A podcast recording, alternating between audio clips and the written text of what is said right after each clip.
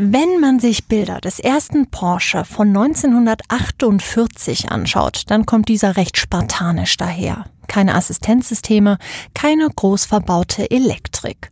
Wenn heute jedoch in Stuttgart-Zuffenhausen ein, sagen wir mal, neuer E-Taycan vom Band rollt, dann ist dieser auch ein kleines Rechenzentrum. Assistenzsysteme, Motor, Navigation, alle Komponenten generieren Daten.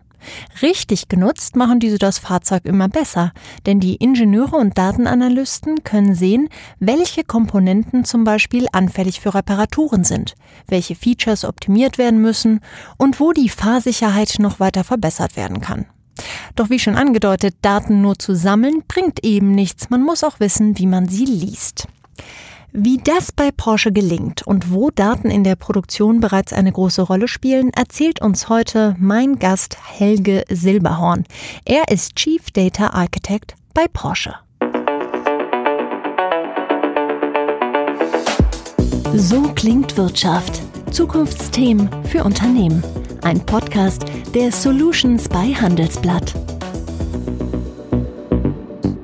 Hallo, Herr Silberhorn. Und vielleicht mal ähm, die erste Frage. Ich habe gerade 1948 erwähnt. Jetzt haben wir 2020. Ab welchem Jahr fing das denn überhaupt so an, dass man bei Porsche sozusagen gewahr wurde, okay, hier sind, werden Daten generiert von unseren Autos und wir können damit was anfangen? Frau Springfeld, angefangen, dass die Fahrzeuge Daten generieren, die Fahrzeuge selber Daten generieren, das ähm, ist jetzt so drei, vier, fünf Jahre her. Ähm, da haben wir angefangen, diese Daten aus den Fahrzeugen zu nutzen. Dass wir Daten um unsere Fahrzeuge nutzen, das ist schon ein wesentlich längerer Zeitraum her. Ähm, wir nutzen natürlich alle Daten, die wir aus den Werkstätten und äh, aus den Reparaturen äh, und auch aus Social Media äh, Feedbacks unserer Kunden haben, schon seit wesentlich längerer Zeit. Jetzt könnte ich mir vorstellen, aber vielleicht liege ich da falsch, dass natürlich Daten, die man aus der Produktion ähm, gewinnt, ganz oft dazu führen, dass man eben auch wirklich genau diesen Produktionsprozess verbessern kann. Jetzt seit drei, vier Jahren kriegen Sie auf einmal Daten von Kunden, die natürlich ganz andere Dinge aussagen, mit denen Sie ganz andere Dinge machen können. Was sind so Sachen, die Sie wirklich aus Kundendaten ablesen können? Daten, ähm, die Sie jetzt nutzen können für Dinge, die Sie vor drei, vier Jahren vielleicht noch nicht konnten?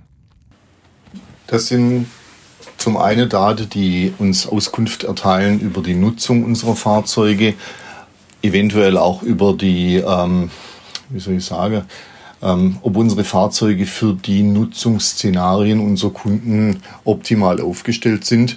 Ähm, es ermöglicht uns, ähm, Erkenntnisse darüber zu ziehen, inwieweit eventuell unsere Vorstellungen über ein optimales Fahrzeug oder ein, ein, ein optimales Fahrerlebnis äh, mit den Bedürfnissen und Wünschen unserer Kunden auch tatsächlich übereinstimmen. Also im, im einen Fall äh, haben wir Fahrzeuginformationen wie jetzt zum Beispiel Telemetriedaten oder, oder ähm, äh, Daten, die, die über Nutzung von Diensten oder ähnliches ähm, Auskunft erteilen, sodass wir einfach sagen kann, können, das ist ein Angebot, das den, äh, dem Kunden weiterhilft, das ihm dient oder das ist ein Angebot, das eigentlich vom Kunde so gut wie nicht genutzt wird. Auf der anderen Seite haben wir natürlich dann auch Daten aus äh, sozialen Medien, Foren und so weiter, einfach auch aus direktem Kundenfeedback, für das wir ebenfalls Kanäle in die, in die Handelsorganisation und zu den Kunden äh, aufgebaut haben, um dann einfach direkte Informationen zu bekommen, wo eventuell der Wunsch ist, ähm, für eine neue Fahrzeuggeneration. Dann werden Sie doch mal gerne für uns ganz konkret. Was haben Sie denn zum Beispiel schon rausgelesen, wo Sie gesagt haben, so, oh, da haben wir als Porsche vielleicht doch was falsch geplant. Ähm, da sagt, sagen uns die Daten oder die Community online, dass wir dringend was anpassen müssen. Ein Beispiel, äh, das man da anbringen könnte, sind einfach so Themen wie Konzeptqualität. Ja, also beispielsweise ähm, die, äh, die, die Nutzbarkeit äh, unserer, unserer Cup-Holder, also der, der Getränkehalter in unseren Fahrzeugen, da, das ist durchaus zum Beispiel ein Thema in Social Media. Ähm, das geht eher so in diese Richtung rein. Ähm, geht aber auch durchaus in, in, äh, in die Richtung unserer eigenen Supportprozesse, inwieweit eventuell Unterstützung in den Werkstätten, in der Handelsorganisation verbessert werden kann. Ähm, nach den Wünschen der Kunden. Das sind eher so diese Soft Facts, um die es da an der Stelle geht. Bei den Hard Facts, da haben wir haben wir die Möglichkeit, aus den Fahrzeugdaten zum Beispiel äh, Predictive Maintenance Informationen zu bekommen. Das heißt, das Fahrzeug kann uns in, und wird, macht es tatsächlich auch in regelmäßigem Abstand äh, Informationen über den, über den Zustand äh, geben sei es jetzt den, die, der Verschleiß von Bremsbelegen oder Bremsscheiben, sei es äh, der, der, der entsprechende, äh, die entsprechende Notwendigkeit vom Nachfüllen von Motoröl. Und zwar ohne, dass der Kunde sich jetzt ähm, quasi in Sicherheit wiegen kann, bis dann die rote Lampe irgendwo aufleuchtet, sondern dass man das einfach auch ähm, proaktiv äh, auf den Kunde beim nächsten Werkstattbesuch zugehen kann und sage, hier, wir würden Ihnen empfehlen, das, das, das und das auch noch durchzuführen, so dass es gar nicht erst zu einer Störung im Fahrzeugablauf für den, für, oder im Fahrablauf für den Kunde kommt, sondern der Kunde dann schon im Vorfeld geholfen, äh, dem, dem Kunden schon im Vorfeld geholfen wird, ohne dass er die Störung wirklich erlebt, und zwar zu dem Zeitpunkt, wo er ohnehin schon aus irgendeinem anderen Grund in der Werkstatt ist. Das erhöht natürlich das Kundenerlebnis für unsere, für unsere Kunden ganz äh, signifikant, weil ich denke, das kann jeder nachvollziehen. Ein Werkstattbesuch, der kommt immer genau dann, wenn man ihn überhaupt nicht gebrauchen kann und ähm, ist einfach nur lästig und störend.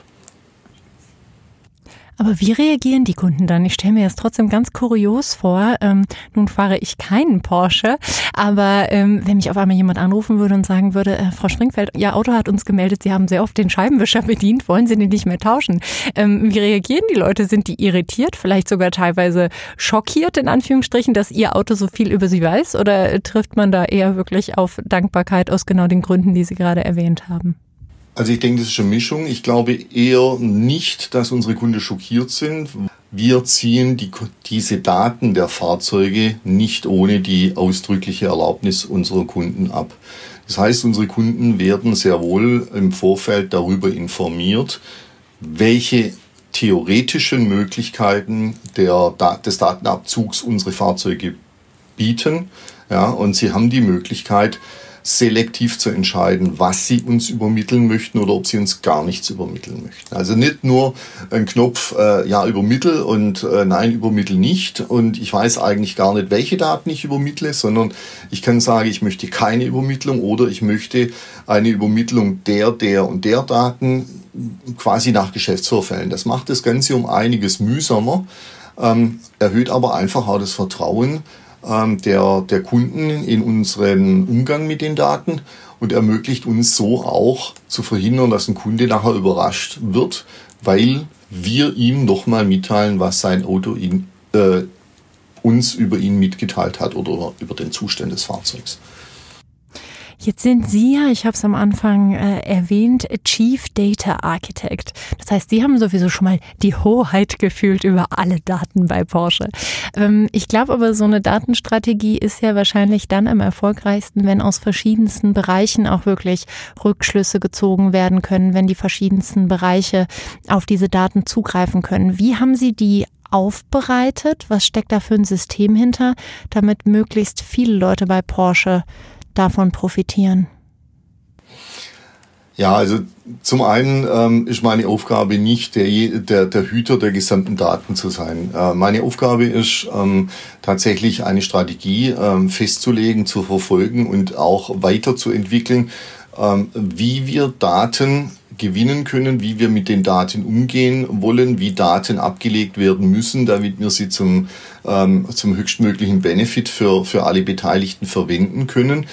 Und meine Aufgabe ist natürlich genau diesen Mind Change eines Unternehmens zu tragen. Ich habe eine große Menge an, an Mitstreitern in einem sogenannten Data Design Team.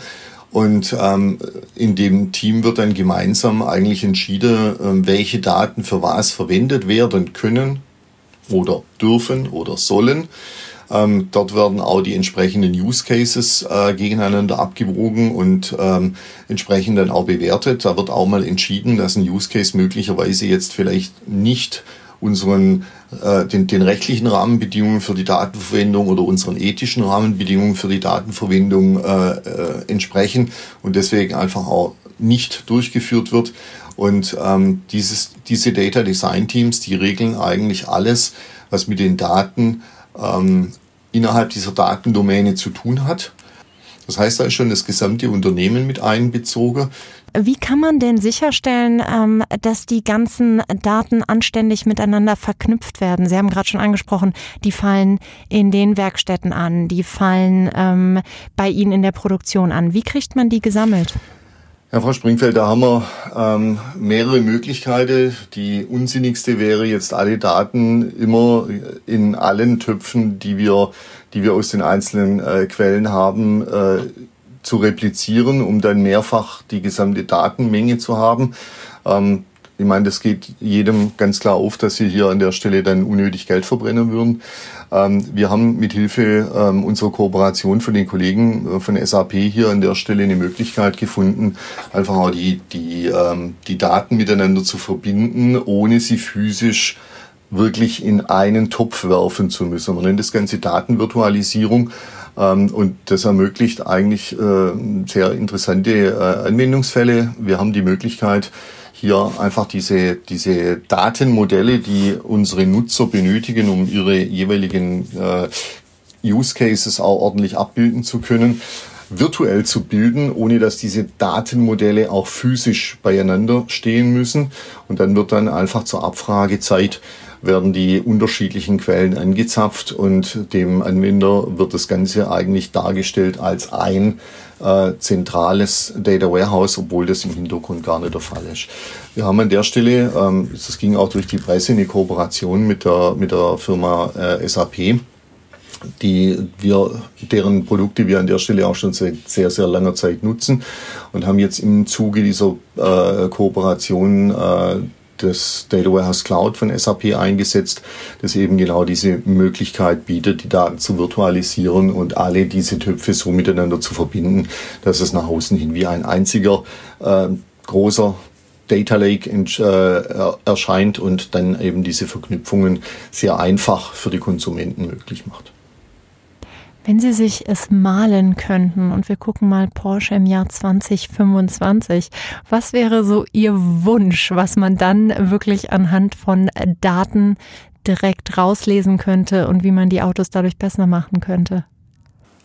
Also wir, wir haben ähm, schon das Ziel, eine, eine weitaus datengetriebenere Diagnose beispielsweise zu bekommen. Wir haben heute, ich habe es vorhin ausgeführt, äh, Predictive Maintenance Informationen und auch, und auch Zustandsinformationen aus den Fahrzeugen.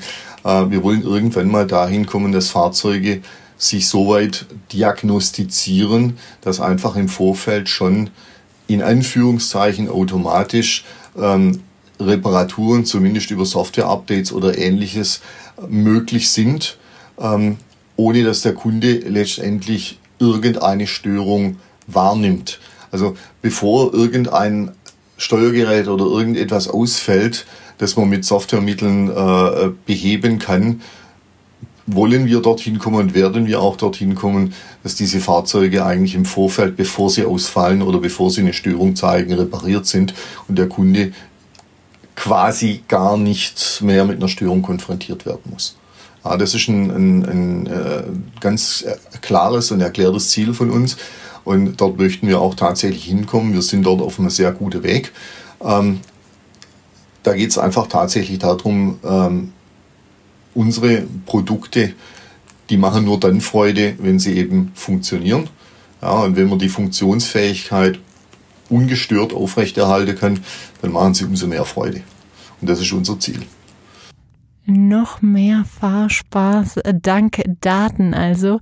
Vielen lieben Dank, Herr Silberhorn, für die spannenden Einblicke und Ihnen, liebe Zuhörer, fürs Zuhören. So klingt Wirtschaft, der Business Talk der Solutions bei Handelsblatt. Jede Woche überall, wo es Podcasts gibt. Abonnieren Sie.